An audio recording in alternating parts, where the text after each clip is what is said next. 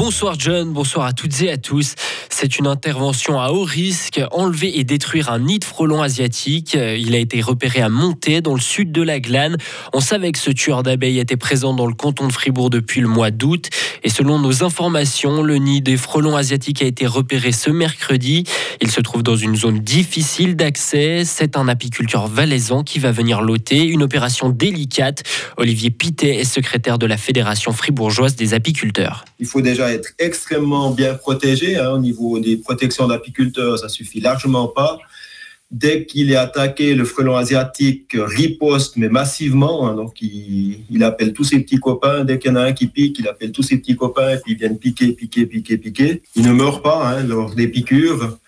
En plus, ben voilà, si ça doit se faire au-dessus d'une échelle, dans un endroit difficile d'accès, ben ça va être très très compliqué de le faire. Si c'est pas possible de, de l'enlever, qu'est-ce qu'on fait? Toutes les, Tous les frelons de la colonie vont, vont mourir cet hiver, ça c'est sûr. Seules les reines fondatrices pour l'année prochaine vont survivre dans tous les cas. Ben, c'est dommage qu'on soit aussi tard que ça, mais euh, au pire des cas, ben, il va rester là, puis la colonie va être détruite. De toute façon, le nid sera plus réutilisé, ça c'est sûr. Le nid devrait être enlevé d'ici à lundi. L'opération se fait le matin pour que le plus de frelons possible se trouvent encore dans le nid. Et toujours dans le monde de l'apiculture, c'est une grande année pour le miel suisse et particulièrement le fribourgeois. Les apiculteurs du canton ont récolté plus de 33 kilos de miel par ruche en moyenne, alors qu'à l'échelle suisse, la moyenne se situe, elle, à 24 kilos par colonie. La météo de cette année explique cette bonne récolte. Avec un printemps particulièrement clément, la nature a pu se développer plus rapidement. Le choc a laissé place à la colère à Boncourt. Si la compagnie de tabac British American Tobacco quitte la commune, c'est plusieurs millions qui seront biffés d'un budget de moins de 10 millions de francs.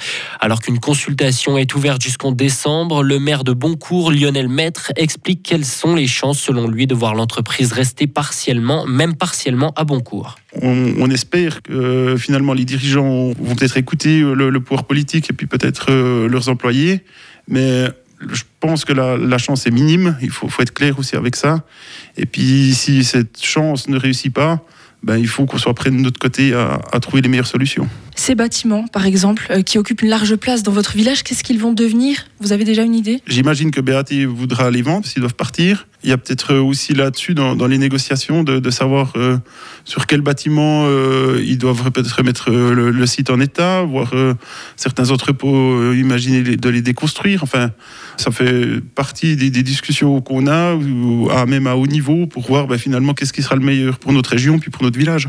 Lionel Maître répondait à Marceline Michon de RFJ. L'église catholique suisse se vide. Jamais autant de fidèles ne l'ont quitté qu'en 2021.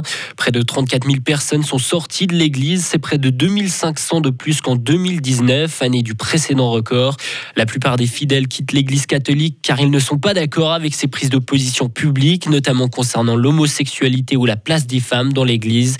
Il existe aussi une méfiance générale envers l'église catholique. Ce mois d'octobre a été le plus chaud jamais enregistré depuis le début des mesures en 1864. Le mercure a localement dépassé 27 degrés ce vendredi, notamment dans le Jura. La plupart des régions de Suisse ont été concernées par ces dépassements de température. En de nombreux endroits, il a fait 3 à 4,5 degrés trop chaud. Il fallait remonter à 2001 pour trouver un mois d'octobre atteignant les 3 degrés trop. L'oiseau est libéré. C'est avec ce tweet euh, qu'Elon Musk a annoncé hier soir son rachat de Twitter. L'homme le plus riche du monde s'est offert pour 44 milliards de dollars le réseau social à l'oiseau bleu. Quels effets concrets aura ce changement à la tête de Twitter? Écoutez l'avis de Nicolas Capt, avocat spécialisé dans les médias et les technologies. Il y a une vraie volonté, disons, de changer complètement l'équipe dirigeante. On peut s'attendre à ce qu'il y ait une volonté de changer assez radicalement de politique. Ça, c'est ce que, euh, disons, euh, Elon Musk a envie de dire. Il se présente depuis toujours comme étant un libertarien. Et donc, pour lui, la liberté d'expression doit être la plus importante possible. Maintenant, il ne faut pas rêver. Euh, tous les pays dans lesquels Twitter est actif ont des euh, lois, disons, qui limite dans une certaine mesure, de manière parfois assez prononcée, la liberté d'expression. Mais disons, Elon Musk est, maintenant le chef de Twitter, comme il se l'annonce d'ailleurs, mais au fond, il, est, il reste quand même soumis à des lois. Donc entre les, intentions et la réalité, il y a encore un monde. Maintenant, on, on peut imaginer qu'un certain nombre de personnes, euh, dont des personnages publics euh, comme Donald Trump, puissent être réintégrés. On se souvient qu'il avait été, euh, disons, évincé de la plateforme. Et on peut imaginer qu'un certain nombre des personnes qui ont subi ce sort-là puissent voir leur compte restaurer. Donc ça, ça pourrait être un premier effet concret. Et l'action Twitter a été suspendue aujourd'hui à la bourse de New York. La valeur du titre est restée bloquée à 53,70 dollars. Twitter sort donc de la bourse.